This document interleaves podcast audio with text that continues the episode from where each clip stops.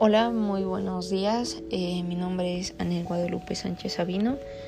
Eh, este podcast es para la materia de estomatología social, eh, donde me imparte clases la maestra María Angélica Allende Carrera. Soy estudiante de estomatología en la Universidad Benito Juárez y voy en el grupo primero B. les hablaré de el día de hoy les hablaré acerca de la patogénesis de la fluorosis dental y trataré de hacerlo un poco dinámico eh, como tipo de entrevista, pero pues yo misma iré haciendo las preguntas y las iré respondiendo y daremos inicio. A continuación una pequeña introducción acerca de la fluorosis de la, de la patogénesis de la fluorosis dental.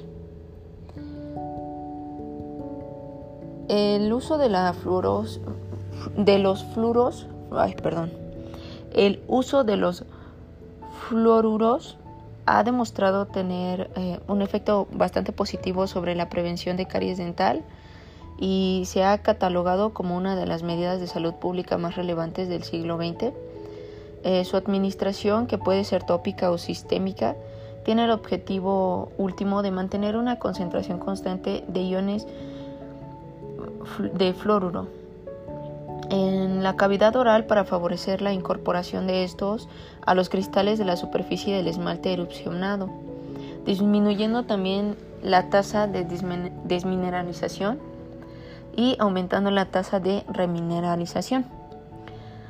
Eh, sin embargo, ah, bueno, actualmente eh, se conoce que la ingestión excesiva de fluoruro tiene efectos de deletéreos eh, sobre el esmalte en desarrollo, generando un fenotipo hipomineralizado, poroso y de menor dureza, además de las consecuencias estéticas y funcionales eh, un estudio in vitro realizado en la unidad de investigación en caries eh, sobre dientes extraídos con fluorosis moderada proveniente de pacientes colombianos eh, sugiere que la porosidad del esmalte con fluorosis lo hace más susceptible a la desmineralización. A diferencia del factor etiológico de la fluorosis dental, que está plenamente identificado como la exposición crónica a altas concentraciones entre los 0 y 5 años, eh, se conoce poco sobre los mecanismos celulares y moleculares afectados eh, que llevan el desarrollo de fluorosis.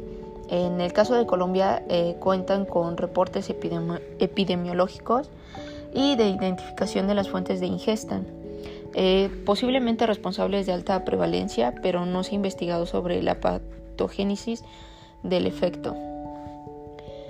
Eh, sabemos que la presencia crónica y sostenida del, del ion F en el plasma aumenta la probabilidad de su incorporación a los tejidos en proceso de mineralización, pero eh, existe la percepción errónea de que la hipomineralización observada en la fluorosis dental es consecuencia única de la incorporación excesiva en el esmalte.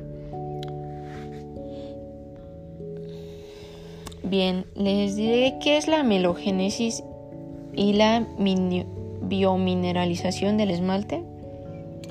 Eh, bueno, el esmalte es una biocerámica nanocompuesta con un 95% de material inorgánico, 4% de agua y 1% de materia orgánica.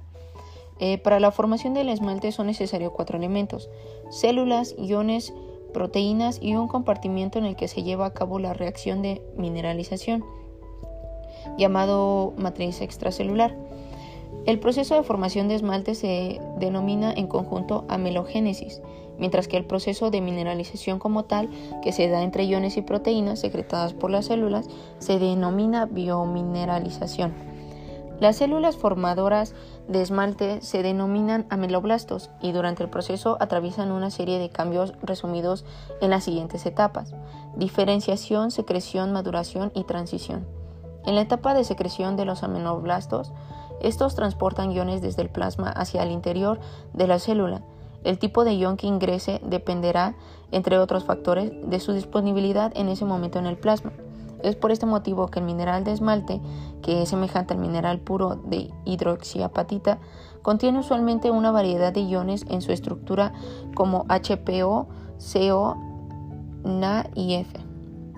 Además de secretar y transportar iones, los ameloblastos sintetizan y secretan una cantidad de proteínas que son el componente mayoritario del esmalte en formación. Dentro de las proteínas secretadas están, en primer lugar, las de la matriz extracelular y en segundo lugar, las proteasas.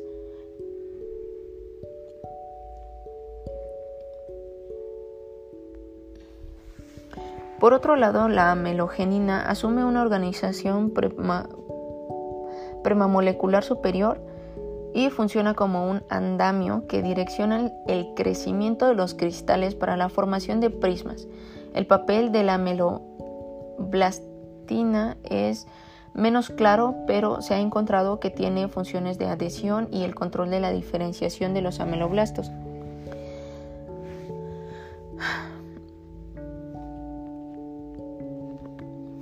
¿Qué concentraciones de fluoruro se utilizan en experimentos in vivo e in vitro para la inducción de fluorosis dental? Bien, a pesar de la existencia de modelos estandarizados, no existe consenso en cuanto a la concentración de fluoruro biológicamente revelante para la inducción de fluorosis dental tanto en estudios in, vitro, in vivo como in vitro. Por un lado, una línea de evidencia utiliza en sus estudios concentraciones de fluoruro del, orden micromolar, y considera biológicamente relevantes las concentraciones.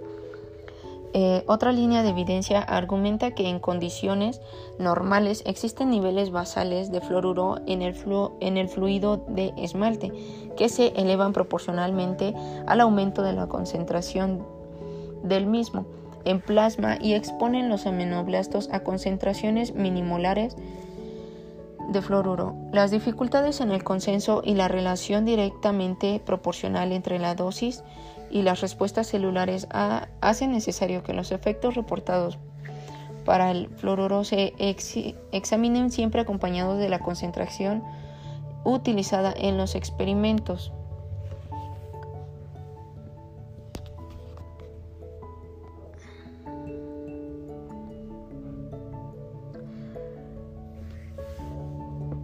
¿Qué efecto tiene el fluoruro sobre la fisiología de los ameloblastos? Se ha registrado que a una concentración de 10 UMDF ocurre una disminución en la expresión a concentraciones de 10 y 20. Se da un aumento de la apoptosis y a concentraciones mayores a 1 se presenta una alteración de la proliferación celular. Además, concentraciones de 120 reducen la expresión de mensajeros de amelogenina, ameloblastina, enamelina y así como factores de vascularización como el factor de crecimiento endotelial, las proteínas química atrayentes de monocitos y la proteína inducible por interferón.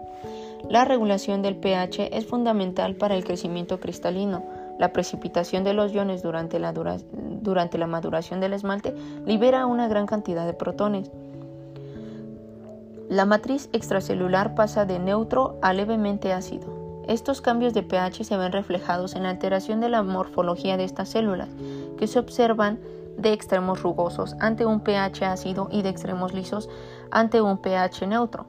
En el desarrollo normal del esmalte se presenta una alternancia de estas morfologías, sin embargo, en estudios in vitro se ha observado que la modulación entre la morfología lisa y rugosa se retarda con predominio de la rugosa. Por lo tanto, consecuencia de la presencia del fluoruro, el pH de la matriz extracelular permanece ácido por un tiempo más prolongado.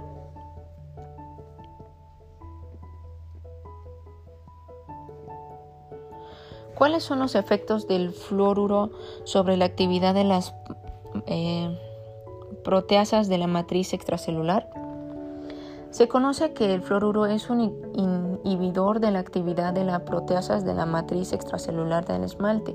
Aunque el número de estudios es limitado, los resultados no han podido demostrar una exhibición directa de la actividad enzimática. por lo que hasta ahora se descarta el fluoruro como inhibidor de proteasas dentro de la patogénesis de, fluorosis, de la fluorosis.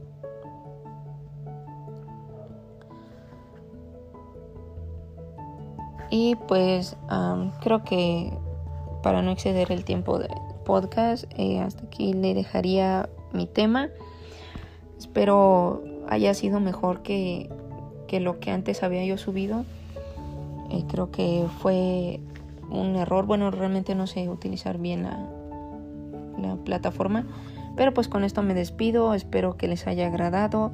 Espero que les haya sido bastante eh, informativo. Y nos vemos en la próxima.